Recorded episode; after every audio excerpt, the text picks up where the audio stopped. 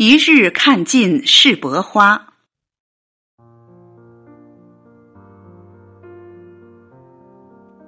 一脚踏进上海世博园，空中忽然飘起了霏霏细雨，心里一阵惬意，不用为这初春江南的天气燥热发愁了，无形中也为世博园节省了许多狂喷水雾的费用，真乃低碳游园。举目望去，但见千里莺啼柳绿红，水村山郭酒旗风。南朝四百八十寺，多少楼台烟雨中。用杜牧的《江南春》形容眼前的景致，是再恰切不过了。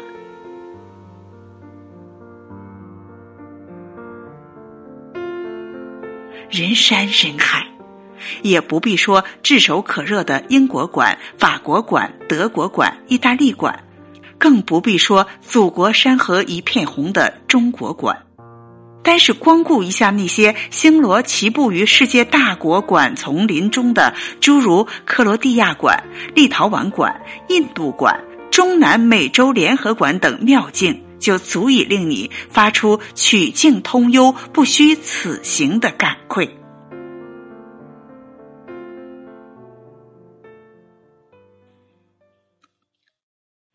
铁托故乡人，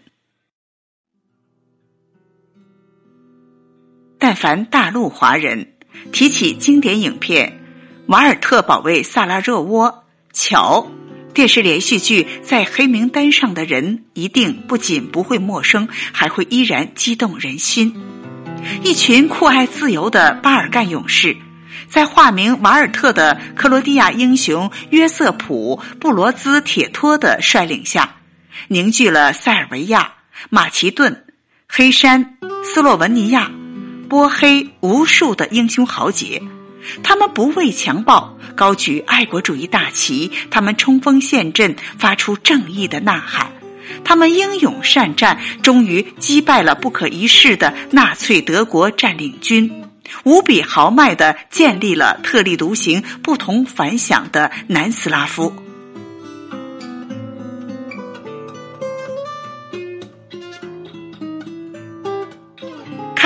特地貌，亚德里亚海滩，醉人的葡萄酒，沸腾的群山。如今，虽然南斯拉夫已成明日黄花，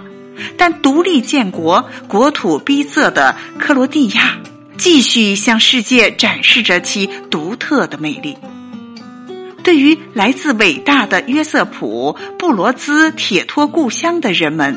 我自是有着一种天然的亲近感。更何况，您一定熟悉大名鼎鼎的马可·波罗吧？人们都认为他是意大利的旅行家，在中国元朝的时候，千里迢迢来到赤县神州，并在极其赏识他的元世祖忽必烈手下做官。而克罗地亚人一直固执地认为马可·波罗就是他们的同胞呢。于是，中国同克罗地亚的友谊就有了悠久的历史。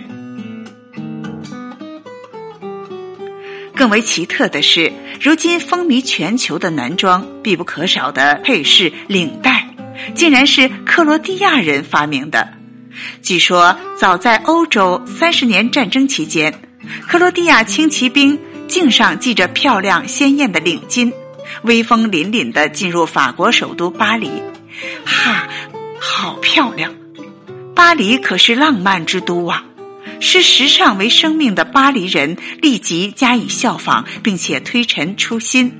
于是领巾演变成领带，一直流行到今天。